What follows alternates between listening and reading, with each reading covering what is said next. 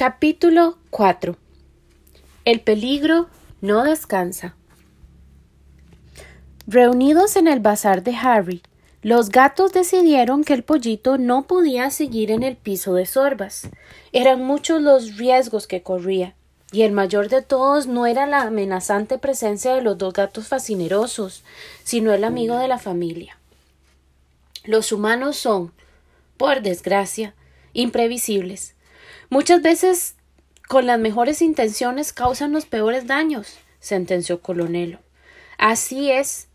Pensemos, por ejemplo, en Harry, que es un buen hombre, todo corazón, pero que, como siente un gran cariño por el chimpancé y sabe que le gusta la cerveza, venga, a pasarle botellas cada vez que el mono tiene sed. El pobre Matías es alcohólico.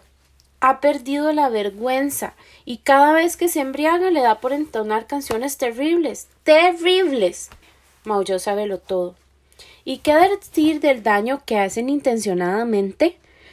Pensad en la pobre gaviota que murió por culpa de la maldita manía de envenenar el mar con su basura agregó secretario. Tras una corta deliberación, acordaron que Sorbas y el pollito vivirían en el bazar hasta que éste aprendiera a volar. Sorbas iría hasta su piso todas las mañanas para que el humano no se alarmara y luego volvería a cuidarlo. No estaría mal que el pajarito tuviera un nombre, sugirió secretario. Es exactamente lo que iba a proponer yo. Me temo que el quitarme los maullidos de la boca es superior a sus fuerzas, se quejó Colonelo. Estoy de acuerdo, debe tener un nombre, pero antes había que saber si es macho o hembra, maulló Sorbas. No bien había terminado de maullar y ya sabelo todo había botado del estante un tomo de la enciclopedia, el volumen veinte, correspondiente a la letra S, y pasaba páginas buscando la palabra sexo.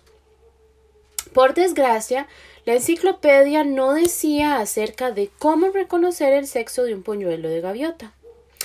Hay que reconocer que tu enciclopedia no nos ha servido de mucho, se quejó Sorbas. No admito dudas sobre la eficacia de mi enciclopedia. Todo el saber está en esos libros, respondió ofendido Sabelo todo. Gaviota, ave marina. Barlovento. El único que puede decirnos si es macho o hembra es Barlovento, aseguró secretario. Es exactamente lo que iba a maullar yo. Le prohíbo seguir quitándome los maullidos de la boca, rezongó Colonelo. Mientras los gatos maullaban, el pollito daba un paseo entre las docenas de aves disecadas. Habían mirlos, papagayos, tucanes, pavos reales, águilas, halcones que él miraba atemorizado de pronto. Un animal de ojos rojos y que no estaba disecado le cerró el paso. ¡Mami! ¡Auxilio! graznó desesperado. El primero en llegar junto a él fue Sorbas, y lo hizo a tiempo, pues en ese preciso momento una rata alargaba las patas delanteras hacia el cuello del pollito. Al ver a Sorbas, la rata huyó hasta una grieta abierta en un muro. Me quería comer. graznó el pollito pegándose a Sorbas. No pensamos en ese peligro, Creo que habrá que maullar con las ratas. Muy seriamente, indicó Sorbas. De acuerdo, pero no les hagas muchas concesiones a esas ratas desvergonzadas, aconsejó Colonelo. Sorbas se acercó hasta la grieta. Su interior estaba muy oscuro, pero logró ver los ojos rojos de la rata. Quiero ver a tu jefe, maulló Sorbas con decisión. Yo soy el jefe de las ratas, escuchó que le respondían desde la oscuridad. Si tú eres el jefe, entonces ustedes valen menos que las cucarachas. Avisa a tu jefe, insistió Sorbas. Sorbas escuchó que la rata se alejaba. Sus garras hacían chirrear una tubería por la que se deslizaba. Pasados unos minutos vio reaparecer sus ojos rojos en la penumbra. El jefe te recibirá. En el sótano de las caracolas, detrás del arcón pirata. Hay una entrada, chilló la rata. Sorbas bajó hasta el sótano indicado. Buscó tras el arcón y vio que en el muro había un agujero por el que podía pasar. Apartó las telarañas y se introdujo en el mundo de las ratas. Olía a humedad y a inmundicia. Sigue las cañerías de desagüe, chilló una rata que no pudo ver. Obedeció. A medida que avanzaba arrastrando el cuerpo sentía que su piel se impregnaba de polvo y de basura. Se adentró en las tinieblas hasta que llegó a una cámara de alcantarillado apenas iluminada por una débil haz de luz diurna. Sorba supuso que estaba debajo de la calle y que el haz de luz se colaba por la tapa de la alcantarilla. El lugar apestaba. Pero era lo suficientemente alto como para levantarse sobre las cuatro patas. Por el centro corría un canal de aguas inmundas. Entonces vio al jefe de las ratas, un gran roedor de piel oscura, con el cuerpo lleno de cicatrices que se entretenía reposando los anillos del rabo con una garra. Vaya, vaya. Miren quién nos visita, el gato gordo chilló el jefe de las ratas. ¡Gordo! ¡Gordo! gritaron a coro docenas de ratas, de las que Sorba solo veía los ojos rojos. Quiero que dejen en paz al pollito, maulló enérgico. Ah, sí que los gatos tienen un pollito. Lo sabía. Se cuentan muchas cosas en las cloacas. Se dice que es un pollito sabroso, muy sabroso. chilló el jefe de las ratas. Muy sabroso. corearon las demás ratas. Ese pollito está bajo la protección de los gatos, maulló Sorbas.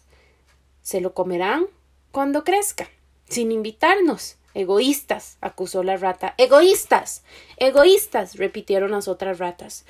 Como bien sabes, he liquidado a ratas que pelos tengo en el cuerpo. Si algo le pasa al pollito, también las horas contadas tienen, advirtió Sorbas con serenidad. Oye, bola de cebo, ¿has pensado en cómo salir de aquí? Contigo podemos hacer un buen puré de gato, amenazó la rata. Puré de gato, puré de gato, repitieron las otras ratas. Entonces Sorbas saltó sobre el jefe de las ratas, cayó sobre su lomo, aprisionándole la cabeza con las garras. Estás a punto de perder los ojos. Es posible que tus secuaces hagan de mí un puré de gato, pero tú no lo vas a ver. Dejan en paz al pollito, amenazó Sorbas. Qué malos modales tienes. Está bien, ni puré de gato, ni puré de pollito. Todo se puede negociar en las cloacas, aceptó la rata. Entonces negociemos. ¿Qué pides a cambio de respetar la vida del pollito? preguntó Sorbas. Paso libre por el patio. Colonelo ordenó que nos cortaran el camino al mercado. Paso libre por el patio, chilló la rata. De acuerdo. Podrán pasar por el patio, pero de noche, cuando los humanos no las vean. Los gatos debemos cuidar nuestro prestigio, señaló Sorba soltándole la cabeza. Salió de la cloaca retorciéndose, sin perder de vista ni al jefe ni a los ojos rojos que por docenas lo miraban con odio.